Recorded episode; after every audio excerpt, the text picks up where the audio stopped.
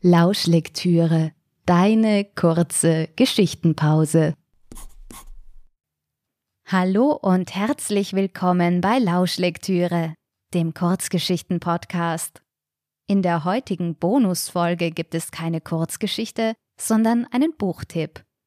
Du bist auf der Suche nach einer erfrischenden und unterhaltsamen Urlaubslektüre? Wie wäre es mit einem gedanklichen Ausflug ins Teenie-Leben? Die großen Themen wie Anderssein, Freundschaft und die erste Liebe noch einmal mit entspanntem Abstand miterleben und dabei das nahezu verbotene Gefühl genießen, in einem fremden Tagebuch zu lesen. Neugierig? Dann viel Vergnügen mit den ersten Seiten von Tagebuch einer Optimistin. Samstag, 3. September. Ich habe mich geirrt. Pessimismus macht doch nicht glücklich. Mein Plan war, immer alles negativ sehen, dann kann es nur besser werden als erwartet.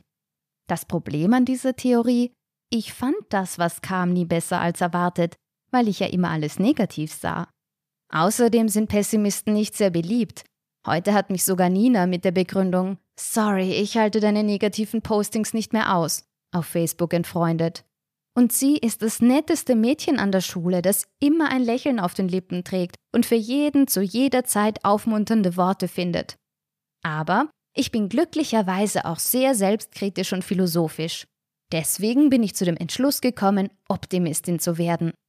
Das scheint gar nicht schwer zu sein und bringt laut dem Artikel in Mamas Frauenzeitschrift nur Vorteile. Wenn man mit einer optimistischen Grundeinstellung an die Dinge herangeht, wird man als selbstsicher wahrgenommen und dadurch läuft vieles wie von selbst gut, steht in dem Artikel. Außerdem soll man als Optimist länger leben. Das finde ich ziemlich überzeugend. Nach dieser Erkenntnis war ich ziemlich stolz auf mich, weil ich mit 14 schon so reif und philosophisch bin. Beim Mittagessen verkündete ich meiner Familie diese große Änderung. Heißt das, du machst heute den Abwasch? fragte Mama. Sie ist echt so unphilosophisch. Also erklärte ich ihr, dass ich sie durch meine positive Grundeinstellung so beeinflussen werde, dass ich in Zukunft sogar viel weniger oft abwaschen werden muss. Na, da wäre ich an deiner Stelle nicht zu optimistisch, meinte sie spöttisch. Papa nahm meine Ankündigung ernst.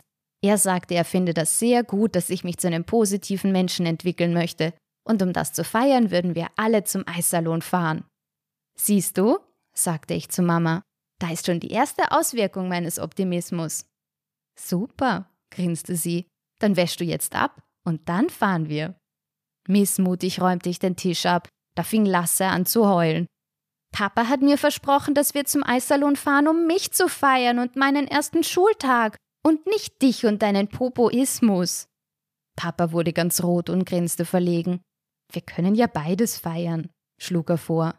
Ich schnaubte wütend, Mama seufzte, Lasse heulte und Papa sah drein wie ein Dackel, der auf den Teppich gepinkelt hat. Mama rettete die Situation, indem sie Pudding aus der Küche holte. Pudding vor dem Eisessen. Manchmal zweifle ich ernsthaft an den Erziehungsmethoden meiner Eltern. Aber es funktionierte. Pudding ist einfach zu gut, um lange böse zu sein. Und so gingen wir eine halbe Stunde später ausgesöhnt zum Auto. Lasse trug wieder einmal seinen roten Umhang und seine goldene Krone.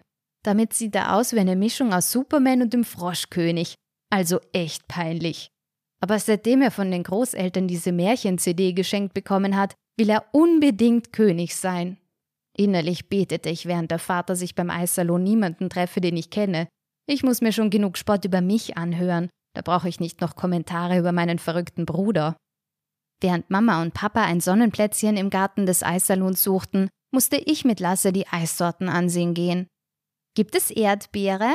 fragte er, während ich mich ängstlich nach bekannten Gesichtern umsah. Ja, antwortete ich genervt. Gibt es Schokolade? fragte er. Ja, zischte ich wütend. Erdbeere und Schokolade gibt es immer. Warum wolltest du das denn nachschauen gehen? Weil ich der König bin, und der König muss immer vorher sehen, was er zu essen bekommt.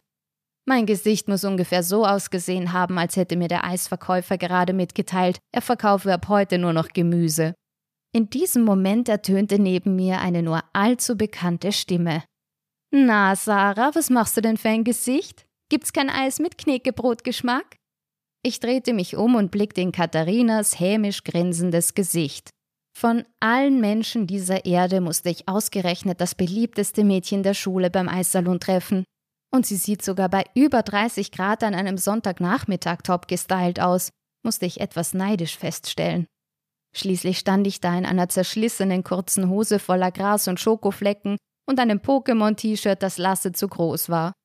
Sie hingegen trug einen schicken, kurzen, pfirsichfarbenen Rock und eine sommerfrische beige Bluse, die absolut fleckenfrei war, obwohl sie genüsslich an einem Eis leckte. Und aus mir unerklärlichen Gründen hatte sie einen strahlenden Teint und Haare wie frisch vom Friseur, während mir der Schweiß aus allen Poren lief.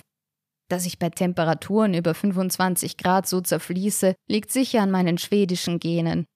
Knekebrot-Eis? unterbrach Lasse meine Gedanken und sah mich mit großen Augen an.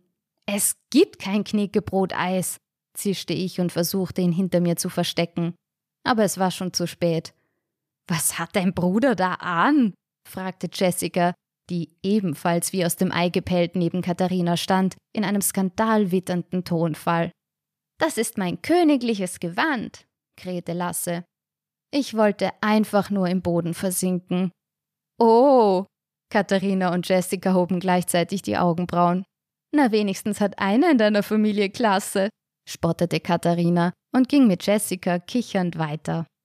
Ich hatte ganz vergessen, wie schrecklich meine Klassenkameraden sind. Ich sehe meinen Plan, Optimistin zu werden, gefährdet. Denn wie soll ich optimistisch sein, wenn mich niemand mag? Montag, 5. September. Heute war es soweit, der erste Tag im letzten Jahr der Unterstufe. Machen Sie aus jedem Problem eine Herausforderung und überlegen Sie sich, welche Lösungsmöglichkeiten Ihnen zur Verfügung stehen. Nichts ist unlösbar, stand in dem Optimismusartikel. Meine Herausforderung? Ich muss Katharina dazu bringen, mich zu mögen, damit sie mich endlich zu ihrer Geburtstagsparty einlädt. Das wäre für alle ein Zeichen, dass ich cool bin und dazugehöre. Wie bringe ich Katharina also dazu, mich zu mögen? Richtig, durch Optimismus. Und viel braucht es offenbar auch gar nicht, um als Optimistin gemocht zu werden. Ein freundliches Lächeln kann oft mehr bewirken als Worte. Dementsprechend einfach war mein Plan. Phase 1 Lächeln und freundlich sein, sogar zu Katharina. Phase 2 Ich werde zu Katharinas Geburtstagsparty eingeladen. Phase 3 Ich tue etwas auf der Party, was genau wäre noch zu definieren, woraufhin mich alle mögen. Phase 4. Ich verbringe ein angenehmes letztes Jahr in dieser Schule, denn niemand wird mich mehr hänseln, weil ich anders bin. Und dann muss ich diese Idioten eh nie wiedersehen. Ich beendete die Ferien durch und durch optimistisch. Aber heute musste ich feststellen, dass es doch nicht so einfach ist mit dem Optimismus. Phase 1 meines Plans begann, als ich mit dem Fahrrad in den Schulhof einbog. Katharina stand nämlich beim Fahrradständer. Ich lächelte sie an. Lächelte sie zurück? Nein. Sie starrte mich an und beleidigte meine neue Latzhose, die ich bis zu diesem Moment echt cool fand. Aber offenbar sieht sie total peinlich aus.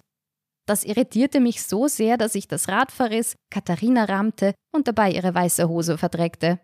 Katharina war stinksauer. Der perfekte Zeitpunkt, um die Optimismus-Notfallsübung auszuprobieren. Suchen Sie sich einen ruhigen Ort und haben Sie fünf Minuten lang nur positive Gedanken. Der einzig ruhige Ort in der Schule ist die Toilette. Dort atmete ich tief durch und suchte positive Dinge. So viele fielen mir allerdings nicht ein. Ich entschied mich schließlich für den Regenbogen, den ich letzte Woche gesehen hatte. Nach einer gefühlten Ewigkeit war noch nicht einmal eine Minute vergangen und ich fühlte mich immer noch nur mäßig optimistisch. Naja, ich bin ja noch Anfängerin, dachte ich. Aber in diesem Moment läutete die Schulglocke und ich musste feststellen, dass ich die Positivdenkenübung mindestens zehn Minuten zu lange gemacht habe. Zu viel positives Denken ist eindeutig nicht gut, denn so kam ich zu spät zum Unterricht. Super erster Eindruck beim neuen Klassenvorstand, dachte ich, als ich vorsichtig die Tür zum Klassenzimmer öffnete. Und dann geschah etwas Seltsames. Der neue Klassenvorstand stand vor mir und sah mich an. Schlagartig hatte ich alles um mich vergessen. Ich sah nur ihn, wie von einem weißen Licht umhüllt, und in meinem Kopf sang ein Engelschor. Keine Ahnung, was da mit mir los war. Vielleicht eine Nachwirkung von der zu lange ausgeführten Positivdenkenübung.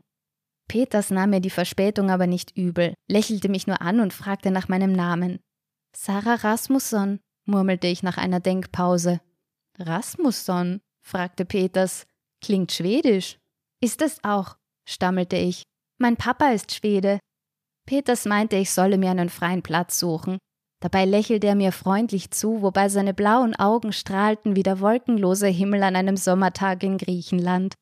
Ich nahm Platz, und als ich nach einigen Minuten aus Griechenland zurück ins Hier und Jetzt kam, bemerkte ich die Katastrophe. Ich saß in der ersten Reihe. Fazit: Phase 1 meines Plans intensivieren. Bei Katharina dringend ausbauen durch sonstige freundliche Gefälligkeiten, damit sie wegen der Hose nicht mehr böse ist. Ihr Geburtstag ist am 1. Oktober. Ich habe also noch ein bisschen Zeit. Dienstag, 6. September. Ich hatte für Katharina Muffins gebacken, um mich zu entschuldigen, beziehungsweise meine Mutter Muffins backen lassen. Sie kamen großartig an. Nur nicht bei Katharina. Sie ist allergisch gegen Haselnüsse und weil ich die Muffins ja nicht selbst gebacken hatte, verneinte ich ihre Frage nach dieser verheerenden Zutat. Als sie mit geschwollenem Gesicht vom Krankenwagen abgeholt wurde, war ihre Mimik schwer zu deuten, aber ich fürchte, es war nicht Vergebung. Totale Katastrophe. Den restlichen Schultag konnte ich mich nicht mehr konzentrieren. Alle paar Minuten schrieb ich Katharina eine SMS. Ich hätte mir das nie verziehen, wenn sie krank wäre wegen des Muffins, und mein genialer Beliebtheitsplan wäre bereits in Phase 1 gescheitert. Um halb vier schrieb sie endlich zurück. Hör auf, mich zu belästigen. Das klingt, als wäre sie wieder ganz die alte. Phase 1 läuft weiter. Am Nachmittag wollte ich eigentlich in meiner geheimen Bucht am Weidlersee Gedichte schreiben, aber es regnete. Ich war also gezwungen, nach Hause zu fahren, wo es alles andere als ruhig war. Denn dienstags hat Mama immer fünf Gesangsschüler hintereinander, und die sind alle nicht sehr talentiert. Zum Schreiben hatte ich also keine Ruhe. Ich fragte Mama, ob sie nicht mit ihren Schülern heute nur ganz leise Übungen machen könnte, aber sie rollte mit den Augen und seufzte. Schön wär's. Das sah sehr lustig aus bei dem hochroten Kopf, den sie schon hatte. Da wusste ich gleich, dass heute Severin bei ihr sein würde. Er singt echt am schrägsten von allen. Das macht Mama immer fix und fertig. Heute saß sie nach seiner Stunde am Küchentisch und murmelte vor sich hin. Und dafür habe ich Gesang studiert. Ihr Frust inspirierte mich zu einem Gedicht. Frust, Frust, jeden Tag nur Frust. Lust, Lust, wo bleibt die Lust? Singen will ich singen, die Töne sollen klingen. Krächzen hör ich krächzen, dass meine Ohren ächzen. Das war die Bonusfolge von Lauschlektüre, dem Kurzgeschichten-Podcast. Sollten dich die ersten Seiten meines Romans neugierig gemacht haben, Tagebuch einer Optimistin gibt es als E-Book und als Buch zum Anfassen, überall wo es Bücher gibt. Mehr Infos findest du auf meiner Website www tinapfeifer.com. Einen schönen Sommer und bis bald mit der nächsten regulären Folge von Lauschlektüre, dem Kurzgeschichten-Podcast.